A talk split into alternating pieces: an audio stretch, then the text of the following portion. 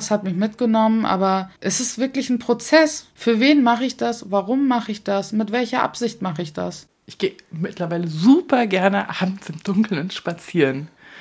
Ähm, weil ich diesen Bautzen, ich bin abends nicht mehr, wenn es dunkel war, aus dem Haus gegangen. Ich glaube, wir können uns als Menschen nicht davon lösen, dass wir Dinge persönlich nehmen, selbst wenn wir es nicht wollen. Und das hatte ich noch nie bei meiner Arbeit. Also, dass ich mich in meiner körperlichen Sicherheit habe bedroht gefühlt. Also, ich, das ist unfassbar. Wegen Hautpflege, wegen Kosmetik. Ja, mir war bewusst, dass Hass da ist und es war ja auch eine Angst, aber wie dieser Hass genau aussieht und in welchen Massen er teilweise kommt, das war mir nicht bewusst. Schlimmste, was die Mutter erleben kann in dieser Welt, habe ich schon erlebt. Und von was soll ich Angst haben noch mehr?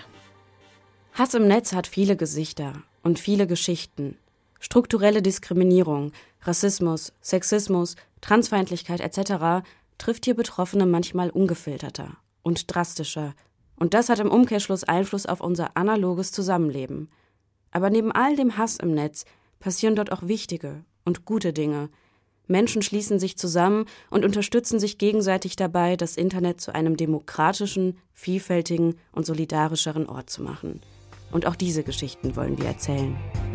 Ich bin Shader Kurt. Trotz allem. Stimmen gegen Hass im Netz. Ein Podcast von Das Netz.